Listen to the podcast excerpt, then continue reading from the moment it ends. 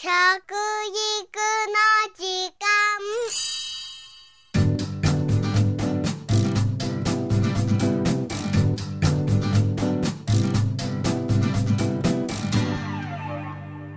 服部幸男です。食育の時間ポッドキャスト。疲れやすい子元気のない子アレルギーのある子今やこんな子供たちは珍しくありませんね。最近は生活習慣病と言われる大人がかかる病気に子供たちがかかっているんです。小児肥満小児糖尿病骨粗鬆症の子供さえいるんですね。今子供たちは変温動物化しているんですね。変温動物というのは結局ですね蛇とかねそういったあの動物というのは周りがね冷たくなるとね一緒に体冷えるんですね冷たく。で、えーそこにずっとしていることもできるというね面白い特徴を持ってるんですよね。人間っていうのはね常温動物ですからいつも36.5度というね温度を保ってなきゃいけない。で、まあ、小さい頃少し温度が高いっていうのがあったりねお年寄りになるとだんだん低くなっちゃうっていうのがあるんですけども、えー少なくとも36.5度ぐらい前後を保ってるんですね。これがですね朝学校に行く前起きた時に非常に低いんですね。そして食事しないで行っちゃったりするもんですからもっと温度低いまま。それで活発な部分がなくてね、えー何やんでものろくてねやっぱりそういう子供たちっていうのは今ね傾向として増えてるんですね。これはですね小学生の女の子の6割に見られる現象なんです。あのこれはどこに原因があるかということなんですけどね。これはあの、まあ、いろんなあの学者の人たちが研究してます。で私もね、まあ、20年ぐらい前かな、まあ、こういった問題に関しては興味があったものですからね調査をやりました、えー変温動物化というのはですね結局離乳食の中で、えー早めにね離乳食を始めた人たちに多いんですね、えー例えば56ヶ月と言われているのが日本の、まあ、指導なんですけども実際はですね昔はね日本人も9ヶ月ぐらいからあの離乳食始めたんです。ところがね今、お医者様方もね早めに早めにということでね指導がいってしまったんですね。ところが9ヶ月以降でそういう離乳食を取るようになった方っていうのはね変温動物化してないんですね。ですからその違いが分かってきたもんですからと申しますのは特にあの5、6ヶ月よりもっと前ですね。3ヶ月とか4ヶ月ぐらいになるとそれを慣らす意味で小さじにねを使ってえお味噌汁のね上澄みなんかをねあげたりねジュースを絞ってあげたりするんです。ところがねこれ実はタンパク質が含まれてるんですね。味噌のタンパク質が味噌汁に入ってまして、えーそのタンパク質が体に入ると若い頃はですねタンパク質を分解できないんですよねですからそのことによってどうもねえ腸が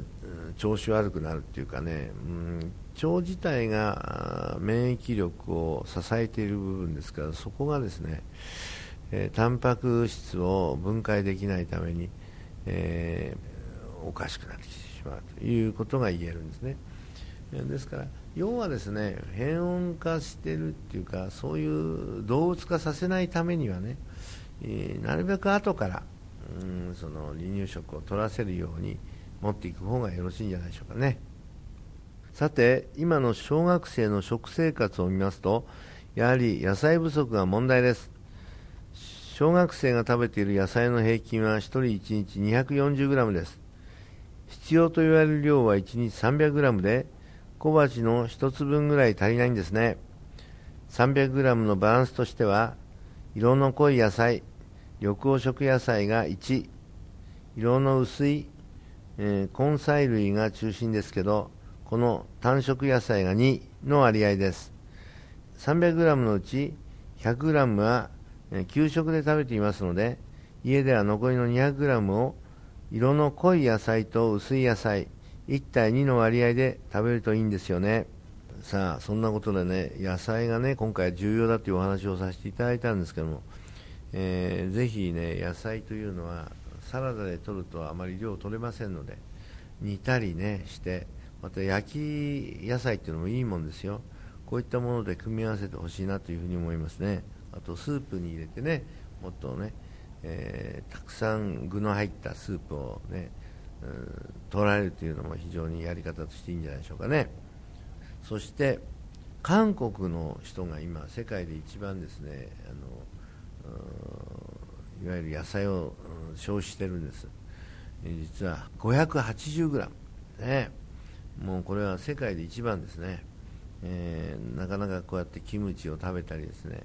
えー、野菜だけ食べるっていうのは日本人はなかなか難しい時代に入ってきましたけど何かね工夫してね生野菜だけじゃなくて煮たり焼いたりいろいろして、えー、ね、摂取するようにしていただければなというふうに思います。